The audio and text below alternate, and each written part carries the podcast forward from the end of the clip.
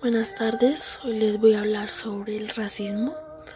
Me llamo Camilo Abril del curso séptimo A y comencemos. El racismo, según el diccionario de la Real Academia Española, es la exacerbación del sentido racial de un grupito étnico que suele motivar la discriminación o persecución de otro u otros con los que convive que habitualmente causa discriminación o persecución contra otros grupos étnicos.